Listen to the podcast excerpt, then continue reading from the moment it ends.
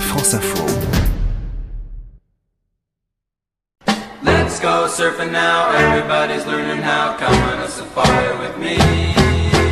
Come on a safari with me. Je sais ce que vous vous imaginez. Sortie de bureau, une horde de surfeurs aux cheveux longs, bronzés et cool ce rue à l'eau. Eh bien c'est vrai. À Biarritz, Fabien André Anarissoa pour France Info.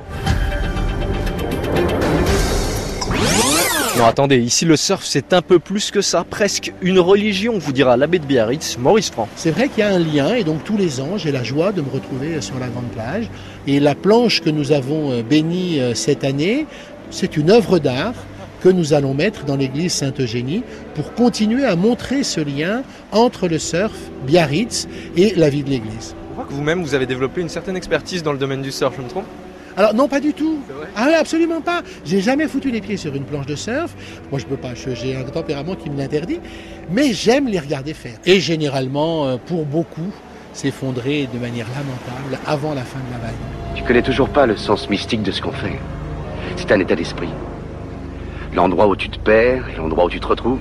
Vous l'avez reconnu Body, l'icône du film Point Break, le pape de la discipline, car le surf c'est aussi la spiritualité. Et ce qui est génial, c'est que tout le monde est décloisonné.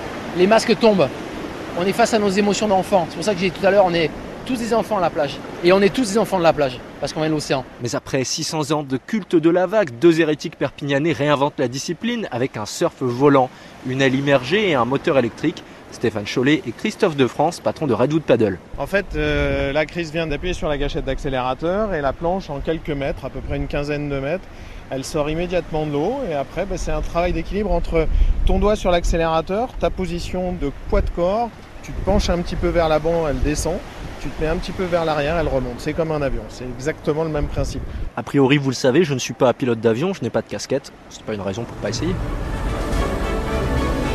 Je suis le maître